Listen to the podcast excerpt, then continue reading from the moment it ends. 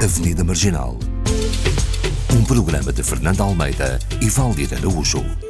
Boa tarde. Hoje a conversa nesta Avenida Marginal passa por carreiras inspiradoras, ambas ligadas a direitos fundamentais, a justiça e a educação. Valdir Araújo. Muito boa tarde, é assim Fernando Almeida. Temos Aua Baldeia, guineense, nasceu em Canchungo, fez os seus estudos em Portugal, incluindo o curso superior em Direito, é mestre pela Harvard Law School e doutorada na Católica Global School of Law. A aula dedica-se ao estudo e à pesquisa na área de Direito Internacional Público, com ênfase em Direito Internacional dos Direitos Humanos e Direito Internacional Penal. Para além da atividade académica, trabalhou como advogado em Portugal, eh, na Guiné-Bissau e também para o Sistema das Nações Unidas na Guiné-Bissau, Costa do Marfim e na República Centro-Africana. Tem um livro recentemente publicado, o Sistema Africano de Direitos Humanos. Temos Paulo Jorge Vieira, nasceu em Portugal no bairro 6 de Maio, no emblemático bairro da Amadora 6 de Maio, é licenciado em Desenvolvimento Comunitário e Saúde Mental pelo ISPA. O ISPA é o Instituto Universitário de Ciências Psicológicas, Sociais e da Vida. Possui um mestrado em Migrações pela Faculdade de Ciências Sociais e Humanas da Universidade Nova de Lisboa e uma pós-graduação em Gestão e Avaliação de Projetos em parceria pela Universidade Católica Portuguesa. Enquanto ativista e voluntário, Paulo trabalhou na implementação de campanhas e projetos, nomeadamente no combate à discriminação e exclusão social de pessoas afetadas pelo VIH-Sida, programa Escolhas e pelo ACID, Alto Comissariado para a Imigração e Diálogo Intercultural. Atualmente colabora com a Fundação Agacan Portugal, assumindo funções de técnico de educação.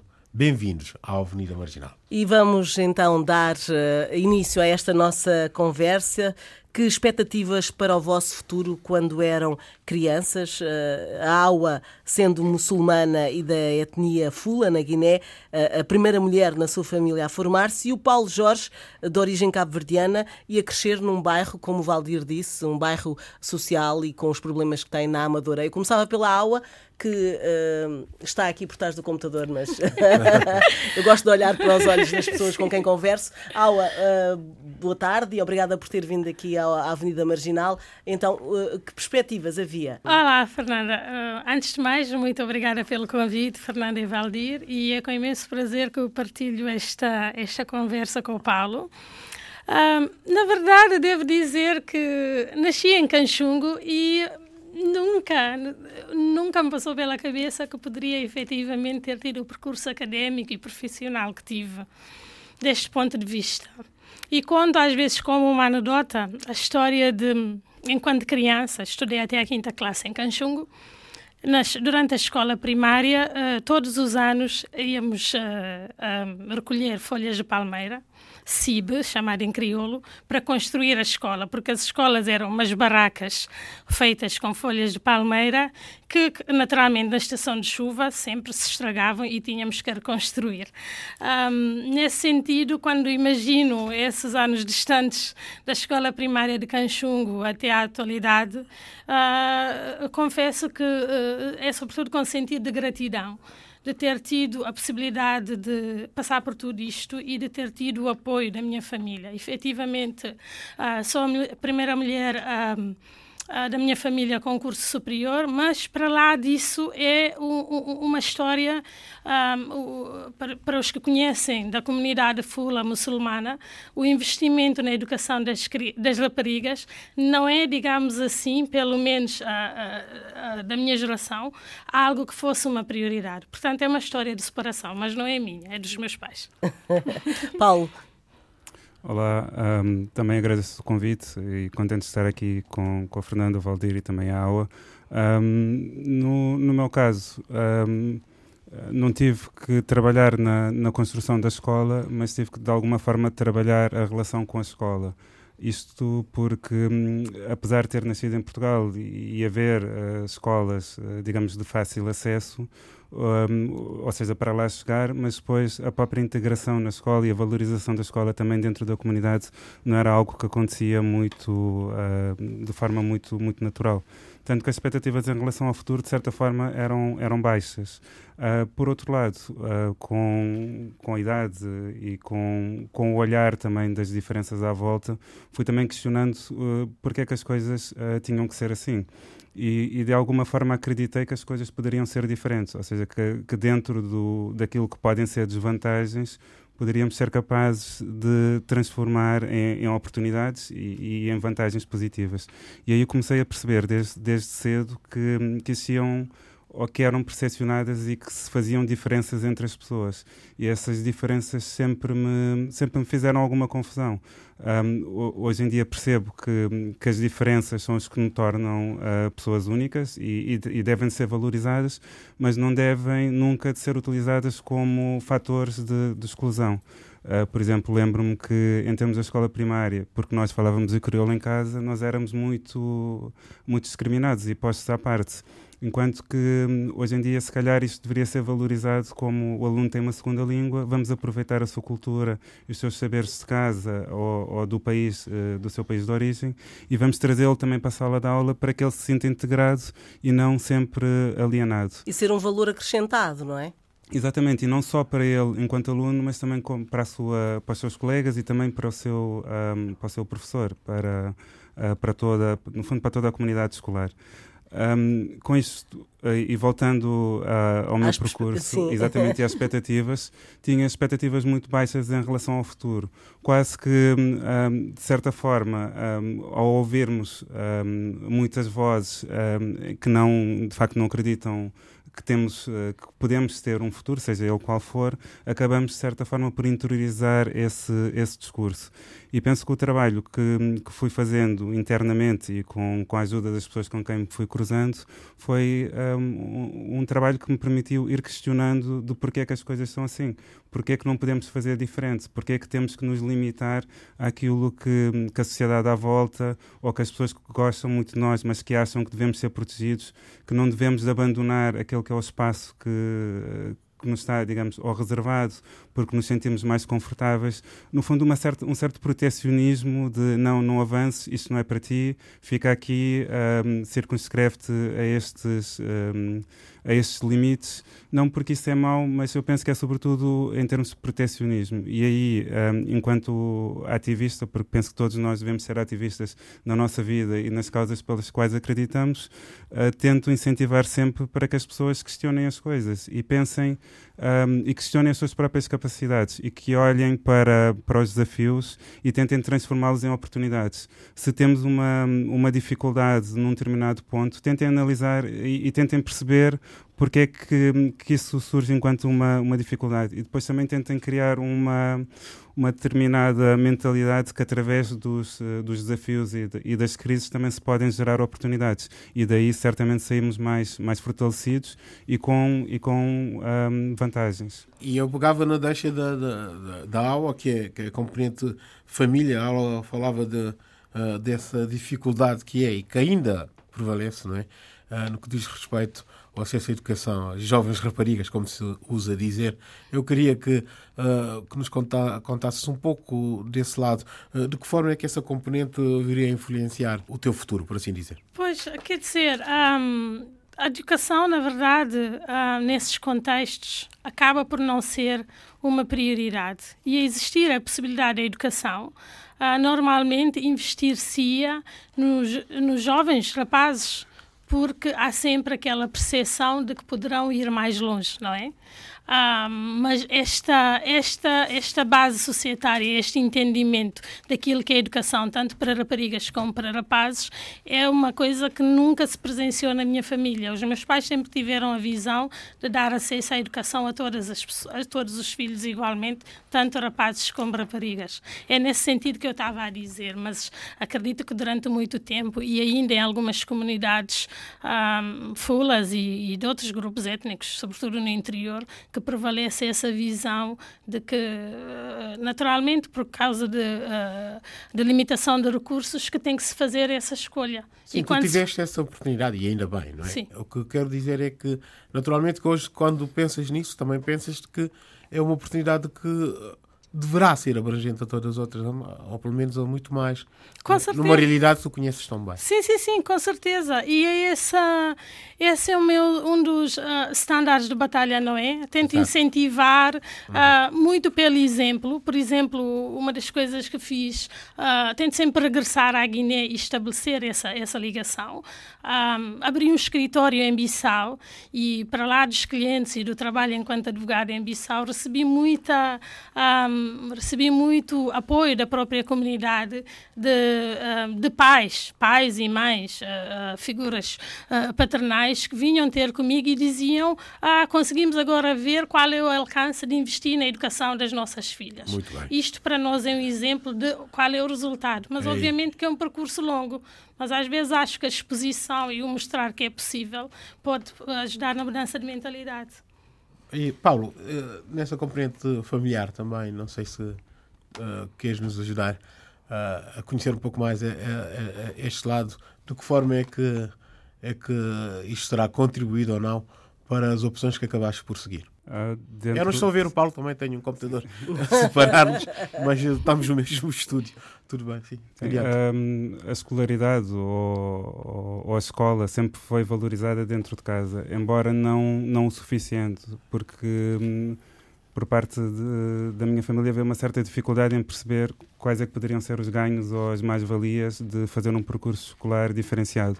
Sobretudo também pela falta de, de exemplos. Mesmo eu indo, uh, seguindo o, o, percurso académico, terminando o secundário, depois indo para a faculdade, um, ia-me questionando também se de facto valeria a pena fazer, fazer esse percurso. Se era para ti? Uh, se, se, era para mim e se, se valeria a pena. Um, uma coisa que eu aprendi um, e que, que percebi foi que de facto valia a pena, mesmo antes de terminar, porque percebi que era de facto que era algo para mim e que, que se não servisse para mais nada, já tinha servido para a minha formação enquanto pessoa e tinha-me servido também para desbravar um, um, caminho, um caminho diferente.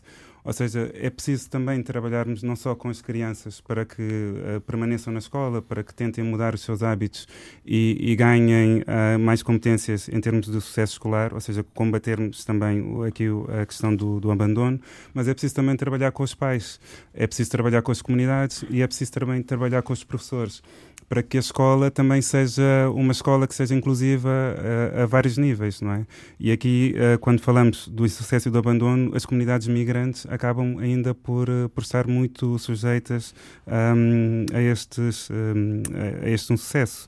E aí é preciso, de facto, mobilizarmos e, e se calhar também falarmos sobre, sobre essas dinâmicas, uhum. para perceberem que se calhar não são os únicos, a, as pessoas que passam por isso não são os únicos a sentir essas, essas dificuldades. E o que é que te motivou uh, para uh, causas como o ACID, escolhas e outras instituições ligadas às pessoas, não é? à comunidade. O que é que te fez querer ajudar os outros?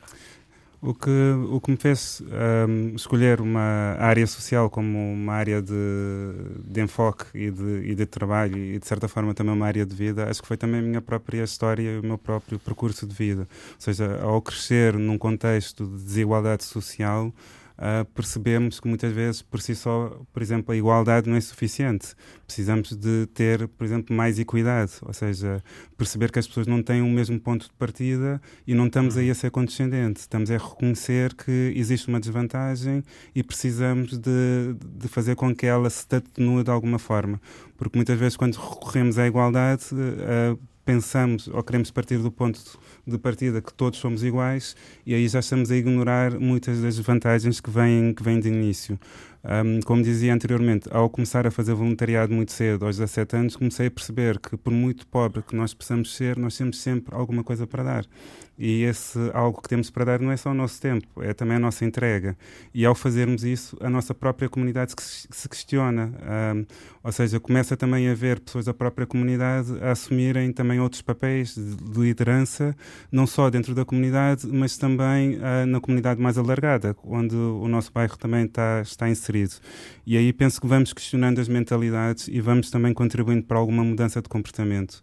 E, e, trabalhar com as pessoas e trabalhar com causas sociais não é fácil, mas quando começamos a fazer, acabamos por ficar de alguma forma também uh, ligados a isso, não nos conseguimos uh, desprender. E penso que foi isso que me fez uh, querer continuar e depois também perceber, a dada altura, que a minha própria experiência de vida e o contexto também onde cresci, vivi ainda hoje me, me movo, acaba por trazer também muitas, uh, muitas vantagens em termos daquilo que que são as tarefas que tenho hoje em dia em termos de trabalho. Uh, tenho que conseguir analisar contextos sociais, tem que conseguir perceber uh, e comunicar com pessoas de diferentes backgrounds culturais. E já e, tens esse know-how, não é?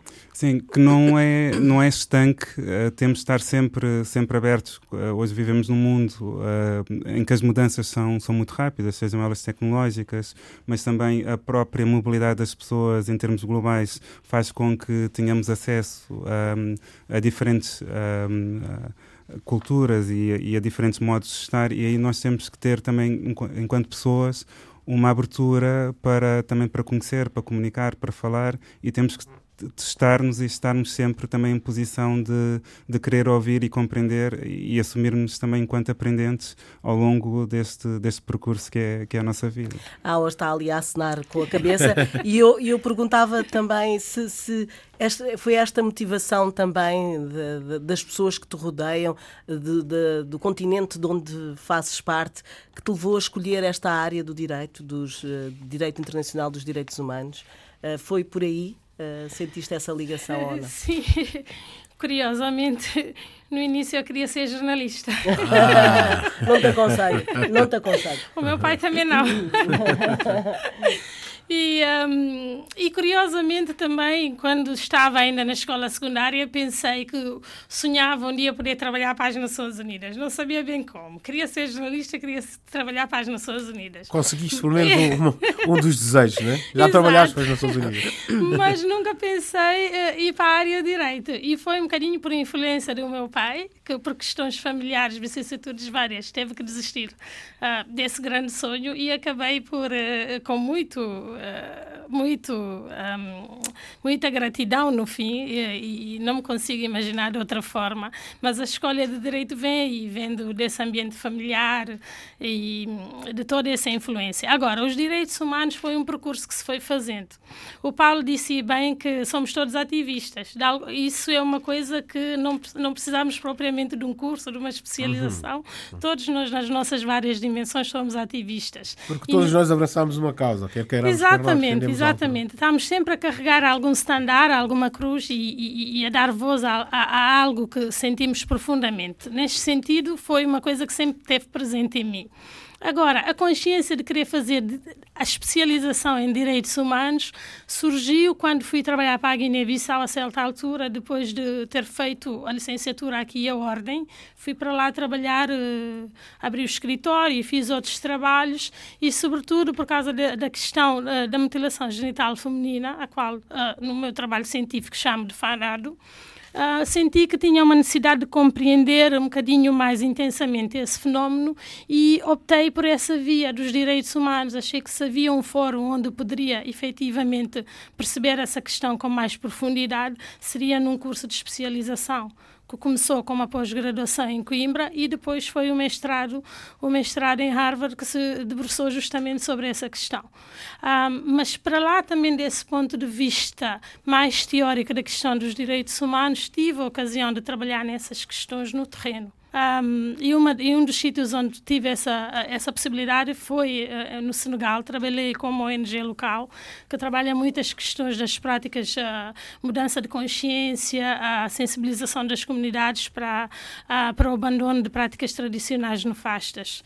Portanto, é, eu diria assim que é uma que é, é, é um percurso que se constrói, não é uma coisa estanque, como disse o Paulo, mas vai se construindo e vamos adicionando a mais áreas a esse nosso ativismo. E é esta questão dos direitos humanos é uma questão que em África é cada vez mais importante, por assim dizer. E num país, o nosso país, Guiné-Bissau, diga-se, é também uma questão muito premente.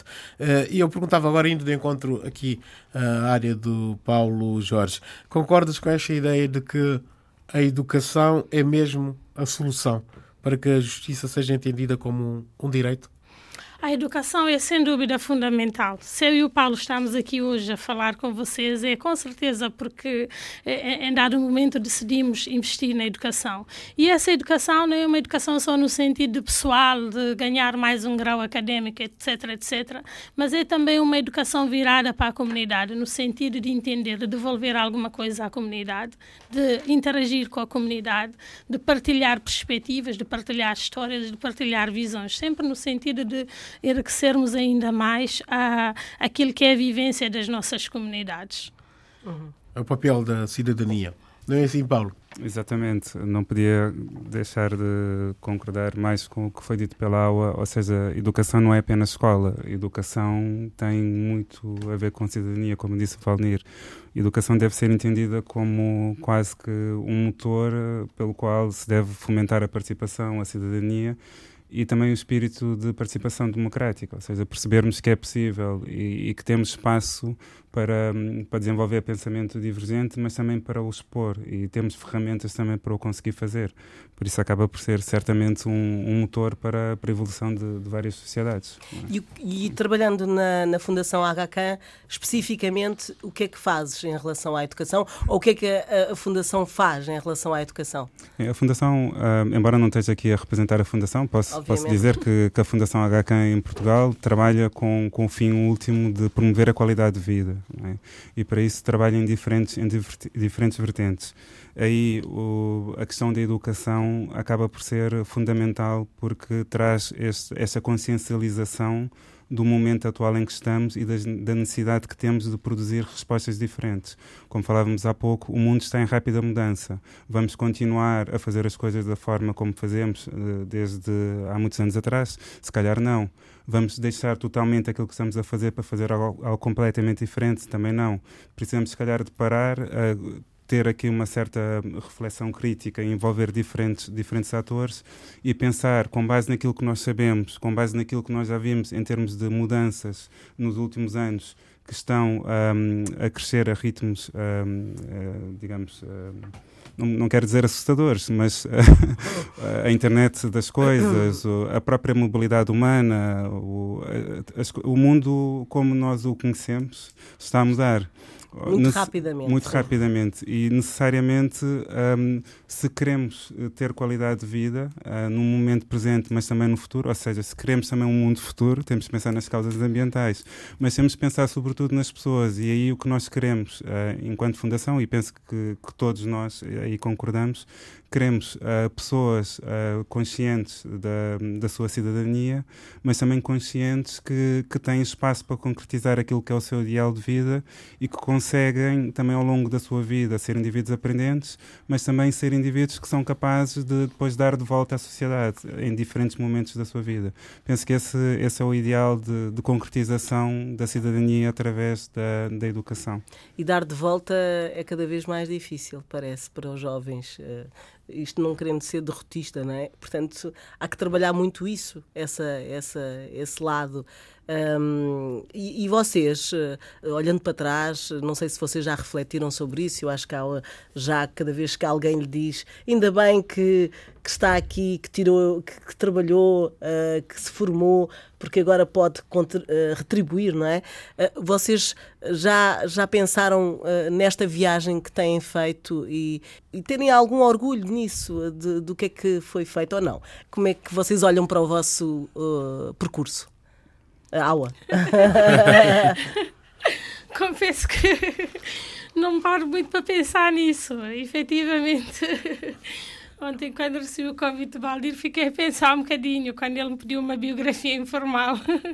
Mas não paro para pensar. Eu acho que uh, muitas, das, uh, muitas das decisões e do que foi acontecendo na minha vida foram. Uh, não diria frutos do acaso, mas de alguma forma foram se encadeando sem que eu tivesse uh, planeado. Planeado, né? tivesse assim um plano. Tive sonho de trabalhar para as Nações Unidas, depois trabalhei mais tarde. mas quando fui para lá não pensei, ah, isto é a concretização um sonho anterior. Mas. Uh, nesta altura da vida, assim, olhando para trás e olhando todo um percurso Uh, até chegar aqui, uh, efetivamente, é um percurso que uh, tem várias. Uh, teve vários percalços, mas sempre no sentido de tentar superar. E, e, eu achei interessante há bocado quando o Paulo falou de, às vezes, aquelas pessoas que não acreditam em nós, que não que olham para nós e dizem, mas por que é que estás a pensar em fazer uma coisa dessas? Eu tive um exemplo desses quando quis candidatar-me para o mestrado e estava a preparar-me para, para o, o, o, teste de inglês. A professora que me estava a preparar para o teste de inglês disse-me: Não te candidates para Harvard, é uma perda de tempo mas eu sempre tenho esse espírito, tenho esse espírito de desafiar. Quando as pessoas me dizem que algo é impossível, eu penso, não, quem decide o parâmetro do impossível sou eu. Portanto, vou-me candidatar, obviamente, e vou ver o que é que dá. So, se acontecer, aconteceu, mas realmente tenho que me pôr, tenho que me pôr, uh, uh, tenho que me testar a mim própria e não ouvir as outras vozes que nos vão dizendo aquilo que está certo, aquilo que está errado. Espero que, que tenha sido uma lição também para essa professora Paulo. Um, concordo que as coisas vão se, vão -se construindo. Um, faço algumas reflexões em relação a isso, porque hum, muitas vezes sou, sou confrontado e penso que a aula também é. Um, somos quase que tidos como, como exemplos. E felizmente, se calhar, se for assim, já estão a acontecer e a existir mais exemplos, mais pessoas que, que optam também por fazer uh, percursos diferenciados. Eu, eu, acredito muito que não é preciso um, fazer um, um, percurso académico um, para se tornar diferenciado. Conheço e valorizo muito um, os meus amigos e familiares que também têm uh, as suas vidas organizadas e encontraram também o, o, o, seu ideal de vida, a sua forma de, de estar, também por outras vias que não só um, os estudos superiores. Uma coisa que, que gosto muito no relacionamento com as pessoas que estão à minha volta é que uh, os títulos não são, não são importantes. Um, as pessoas são pessoas, acima de tudo, e, e, há pouco falávamos que escola ou educação não é igual à escola. Muitas pessoas podem ter todos os diplomas e mais alguns e não são pessoas. Exatamente. É? Um, e quando procuramos, às vezes, um, essa diferenciação, uh, muitas vezes acabamos por, por nos enganar. E, e se calhar falando também um pouco de, de racismo e discriminação, uh, muitas vezes ah, nos meios onde, onde alguns meios nos quais me movo, um, às vezes sou, sou vítima de, de, algum, algum preconceito e algum racismo, algum estereótipo. Quando as pessoas vão reunir com, com o perito, não estão à espera de ver um perito, se calhar com, com ar mais jovem e com um tom de pele diferente daquele que, que idealizavam ou quando vão reunir com um responsável de um projeto que para eles tem que ser alguém com cabelo já um bocadinho mais grisalho e com. Uh, ou seja, temos que, mesmo que muitas vezes não queiramos, estamos sempre hum, aqui com a questão das causas e estamos a contribuir para quebrar este, este estereótipo. Daí que espaços como a Avenida Marginal são, são mesmo muito importantes, porque não podemos dar as coisas como, como garantidas e não porque nos podemos enganar, mas porque temos respeito pelas pessoas. E hum, eu valorizo muito, muito essa questão e tenho sempre hum, hum essa postura. Lembro-me de ter feito uma experiência de formação em Cabo Verde, em que foi no âmbito de um projeto de ajuda ao desenvolvimento. E hum, o maior elogio que as pessoas me podiam dar no final era dizer que, hum, que eu, enquanto formador, um, tinha uma postura em que fazia-lhes sentir que eu era igual a eles, não é? Seja, não fui para ali armado em, em doutor, em doutor que veio de Lisboa com, com, a sua camisa e não se misturava, não é? Eh, e foi-me pedido que desse a formação em crioulo e dei formação em crioulo, que foi um desafio para mim porque hum, a preparação dos conteúdos tinha sido toda preparada em português e o crioulo para mim é uma língua que uso em casa para falar com os familiares uhum. e foi foi uma experiência muito muito gratificante porque permitiu-me também um, sair um pouco da minha zona de conforto e abraçar também outros outros desafios e conseguir chegar perto das pessoas sem sem ter essa essa diferenciação em termos de e o futuro? Uh, o futuro é manterem -se sempre sempre inconformados. É isso? Faz, faz sentido, sim. Porque também não sabemos o que é que vai ser o futuro. Um, e se nada fizermos, um, as coisas também não evoluem. E também temos uma experiência de vida que as coisas também se foram, se foram compondo. E muitas vezes, através de, daquilo que possa ser uma adversidade, acabam por surgir coisas, coisas positivas. Um, temos, temos de continuar a ser inconformados e, e acho que, sobretudo, inconformados num sentido de, de, críticos em relação àquilo que é o presente e àquilo que é o futuro, porque só assim conseguimos fazer com que as coisas também se possam ir transformando. Aula, uh, o teu futuro também é nesta visão, vocês estão em sintonia. Estamos, na verdade ele estava a falar da experiência de. Desculpa voltar um bocadinho atrás, Fernanda. Ele estava a falar da experiência de Cabo Verde e eu consegui relacionar completamente a minha experiência no Senegal com essa. Fui para o Senegal trabalhar para o Sul, para as regiões de Kolda, onde a língua é a minha língua materna, o Fula, uhum. e fazer o ativismo na minha língua materna, que foi uma coisa que nunca me aconteceu, nunca pensei que pudesse acontecer na vida, porque esta é a língua que utilizo para comunicar em casa com os meus pais, ou de estar em Ziguinchor e conseguir fazer o, o, trabalho da ONG em crioulo. Portanto, há todas estas dimensões que. Agora, eu acho que sim, quer dizer, uh, eu considero. Alguém já me chamou troublemaker. de certa forma, considero-me uma inconformada por natureza e questiono, mas questiono-me sobretudo a mim própria. Estou num desafio constante comigo própria de tentar ver em que aspectos é que uh, posso melhorar naquilo que, que, que tento fazer. Uh, se bem que é verdade que não, não, não há um, um caminho linear, uh, sei que com certeza será um caminho uh, que será um caminho de uma tentativa de realização daquilo que são as minhas causas, dos valores em que eu acredito. Com certeza será esse o futuro. Para bem para o mal, somos sempre julgados. Quanto mais abraçamos uma, uma atividade que tenha alguma visibilidade. Eu começava a. a, és muçulmana, vejo uma etnia, Fula, que já referimos aqui várias vezes, onde a prática da mutilação genital feminina, o fanar, é, é uma prática comum, embora uh, existem uh, várias uh, frentes de luta para a sua extinção. Nesta frente de luta, tu estás muito bem posicionado. Como é que és vista na tua comunidade como como defensora uh, da abolição dessa prática? Bom, as pessoas que me conhecem sabem com certeza qual é a minha posição sobre o assunto, uh, porque sou muito vocal naquilo que é a, a minha visão uh, e a minha expectativa em relação à erradicação da prática. Portanto, na minha comunidade, uh, eu sinto que Uh, há uma maior abertura para diálogo e para ouvir uh, realmente uh, o fundo das questões e para questionar. Se bem que isto são práticas culturais ancestrais, há, começa a haver um espaço, uma oportunidade de conversar sobre esses assuntos, de tentar mudar mentalidades. Um, posso dar um exemplo concreto. Há tempos recebi uma chamada de uma pessoa que estava. Um, numa um, tabanca no interior de Gabo, que tinha ido lá numa visita familiar com a filha, e, esta, e, e a avó entendeu que deveria sujeitar a criança à, à, prática. E recebo uma chamada de alguém que me diz isto: Ai, a minha mãe quer uh, levar a minha filha e, obviamente, discordo. E então, mesmo à distância, tive a possibilidade de porque é, às vezes é preciso entender o contexto, não é? Ah, o contexto é fundamental para qualquer tipo de ativismo Sim. que se faça. E então, numa situação daquelas de distância, e, e, o que é que eu poderia, que atitudes é que eu poderia tomar? Às vezes, o melhor é ah, tentar contactar uma pessoa que esteja mais diretamente relacionada, ah, que esteja no terreno, mas que tenha um certo perfil.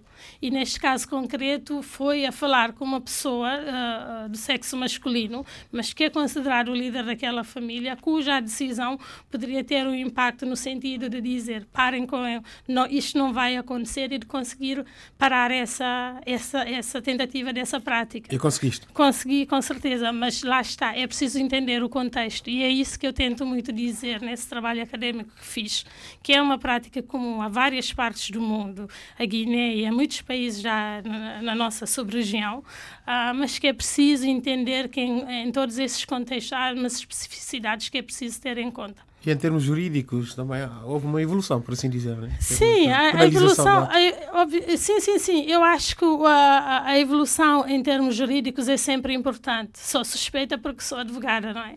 Portanto, a existência de uma lei é também uma tomada de posição por parte de um Estado de Direito daquilo que deverá ser os direitos das pessoas. Mas as práticas culturais, uh, gostaria de salientar, não se esgotam numa, na produção, no, na adoção de uma norma legislativa. Uma norma legislativa é preciso claro, mudar sim. as mentalidades. E, Paulo, uh, como é que te sentes no olhar dos jovens do bairro 6, 6 de Maio? Um, talvez no, no início do, do meu percurso académico era um pouco apontado como querendo ser uh, diferente, uh, ou seja, negando aquilo que estava. As, perspet... as perspectivas. que, irias ser. Que depois, mais tarde, comecei também a perceber com, que havia uma certa tendência também para a reprodução do, dos modos de vida também dos nossos pais, por várias razões. Uma delas também por ser, se calhar, também por dar também mais conforto, mas também por ser também a forma como, como os jovens acabavam por lidar com, com uma sociedade que por vezes também tinha pouca abertura para, para a diferença e era pouco integradora, ou seja, acaba por ser também um resultado desta, desta, desta ação. Mas depois também com, com o avançar dos estudos, mas também do, dos trabalhos, um, fui, fui recebendo muito, um, digamos, muito carinho também por parte do, do bairro, mesmo uh, com a questão também da, da conclusão dos, dos, títulos académicos, quase que não eram só meus, quase que eram mais festejados também pelos, é pelos familiares e, e, amigos. Calculo. Sim, não, é, é gratificante e acho que, hum, sem dúvida, e, e, e, contribuímos também um pouco para que as pessoas também pensem que, que de facto que é, que é possível, é possível. Que é possível fazer diferente, apesar de um, quem, quem passa também, ou quem faz essas escolhas, também eu penso que pode ser, uh, pronto, situações também vividas por mais pessoas, não só do que eu, Uh, ou seja, sabemos o quão é difícil um, a exposição um, ou o percurso enquanto, enquanto o fazemos, mas depois também percebemos que, um, ou seja, a cada altura as dificuldades que sentimos acabam por ser aí sim dificuldades comuns com qualquer outro colega, ou seja, quando nós percebemos de facto que temos capacidades para aquilo que, que estamos a fazer, que é uma escolha consciente, que estamos a fazê-lo porque o queremos, um, o percurso faz-se de forma natural e as dificuldades que, que, acabam por surgir são dificuldades que surgem a qualquer outro, a qualquer outro estudante. É? E, e, acho que aí é um ganho de consciência para quem, para quem, faz, esse, para quem faz esse percurso. O que eu poderia, se calhar, aproveitar aqui para dizer é para muitos, muitos jovens e pais, ou, ou pessoas que queiram apostar em em fazer algo diferente, que procurem, procurem referências, que se calhar foi o que me também um, incentivou, porque ao começar a fazer também voluntariado aos 17 numa associação local na Amadora, a Associação de Jovens Promotores da Amadora Saudável, fui conhecendo e contactando também com, um, com pessoas com diferentes perfis, desde dinamizadores comunitários, a médicos de saúde pública, a, enfermeiros, a psicólogos, a técnicos de serviço social, e depois também o meu próprio grupo de amigos também era diversificado, em que as conversas também era, ah, então tu vais concorrer para o quê? Tu, tu entraste para o quê na faculdade? Isso tudo acaba por nos trazer também diferentes, um, um, diferentes uh, digamos, contributos que, que, acabam por ser complementares àquele que temos em casa. Temos a mãe em casa e, e o e a família que nos apoia, mas por vezes não sabem como, como nos ajudar em determinadas questões, mas quando vamos procurar outras referências, quando temos o, um grupo de amigos também diversificado, quando temos atividades culturais em diferentes, eh, em diferentes grupos, não só naquela da nossa comunidade de origem, vamos construindo e vamos nos, nos habituando a, a, a mover-nos em diferentes grupos, em diferentes sociedades e também a questionar as coisas e a perceber que, de facto, se estamos numa sociedade uh, que tem muitas oportunidades, temos direito a aceder também a essas oportunidades, para e não é sermos os primeiros isso. a nos excluirmos de, dela. Essa interação social, por assim dizer, a troca de experiências, não é? E quando tu olhas para os jovens, vês o quê? Potencialidade, força de vontade, eles mostram-te o que, o que querem ser, conseguem desabafar, abrir um pouco contigo, tendo-te como referência? Depende, depende. Há, aqui, quando falamos nos jovens, existem muitos jovens dentro dos jovens. Não é? Claro, estou a falar dos mais sim, sim, sim, sim. Não, nós temos, temos jovens muito inspiradores e, e percebemos que, que, andam à procura de um, um de um percurso, um, embora ainda não saibam o que querem ser, é, é normal da idade, E temos também muitos jovens que, que têm muitas questões e que precisam de ser, ser respondidas.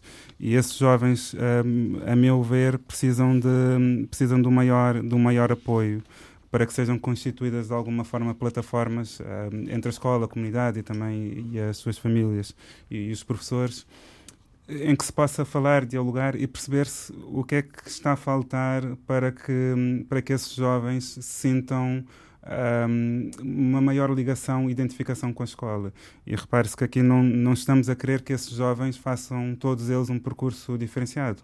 Queremos é que eles aproveitem o tempo em que têm que fazer pelo menos a escolaridade obrigatória para que desenvolvam as suas capacidades e a sua consciência crítica em relação ao mundo. Para que não seja a escola por si só um sítio onde têm que estar e, e, a, primeira oportunidade que conseguem sair dela, não é? Então aí existe muito muito trabalho que tem que ser feito e com, com participação dos, dos jovens num, enquanto atores que possam que podem falar e também partilhar e também surgir com ideias de coisas que podem, uh, podem ser feitas em diferentes contextos. Muito bem, e assim caminhamos para o fim desta Avenida Marginal. Tivemos em destaque dois percursos ímpares, Aua Baldé e Paulo Jorge Vieira, detentores de uma carreira de inspiração que aceitaram partilhar connosco esse percurso. Não é assim, Fernando? É verdade, Against All Odds. Lembrei-me daquela música que era mais para o romântico do que propriamente uma lição de vida, mas é mesmo assim, eh, contra tudo e contra todos, eh, temos que caminhar em frente. No fundo, o objetivo de, dos convidados que trouxemos aqui à Avenida Marginal e, como sempre, saímos com a música. Hoje a proposta vem de uma grande figura que também é, eh, de certa forma, inspiradora. Caetano Veloso traz-nos o tema livros.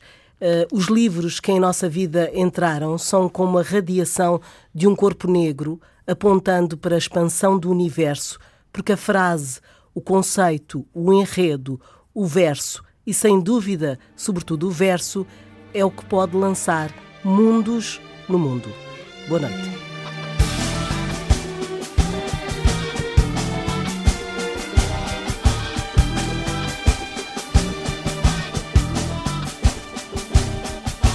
Tropeçavas nos astros desastrada, quase não tínhamos livros em casa e a cidade não tinha livraria. Mas os livros que em nossa vida entraram são como a radiação de um corpo negro apontando para a expansão do universo. Porque a frase, o conceito, o enredo, o verso e sem dúvida, sobretudo o verso é o que pode lançar mundos no mundo.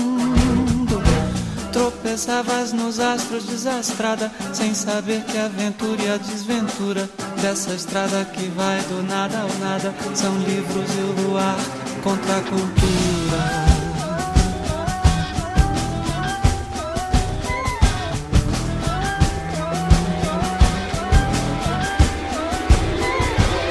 Os livros são objetos transcendentes, mas podemos amá-los do amor táctil que votamos aos maços de cigarro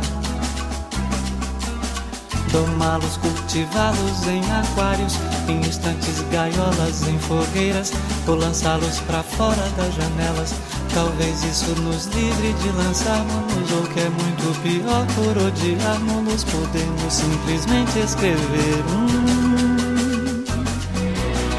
Encher de vãs palavras, muitas páginas e de mais confusão as prateleiras Tropeçavas nos astros, desastrada, mas para mim foste a estrela entre as estrelas.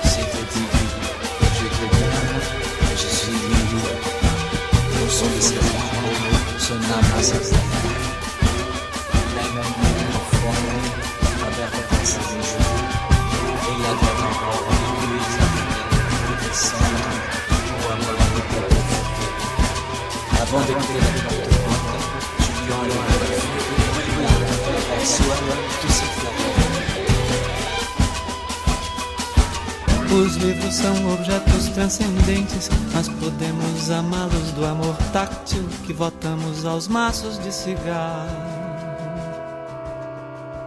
Domá-los, cultivá-los em aquários, em estantes, gaiolas, em fogueiras, ou lançá-los para fora das janelas.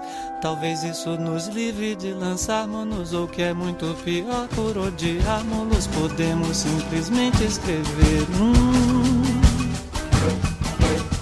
encher de vãs palavras, muitas páginas e de mais confusão as prateleiras. Tropeçavas nos astros, desastrada, mas pra mim foste a estrela entre as estrelas.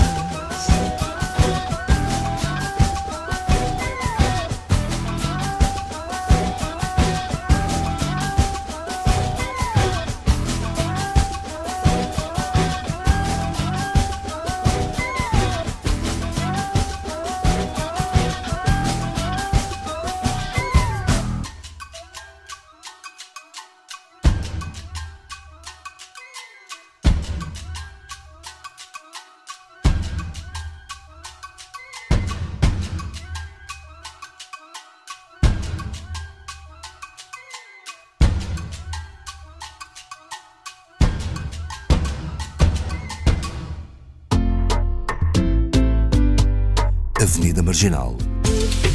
Um programa de Fernando Almeida e Valdir Araújo.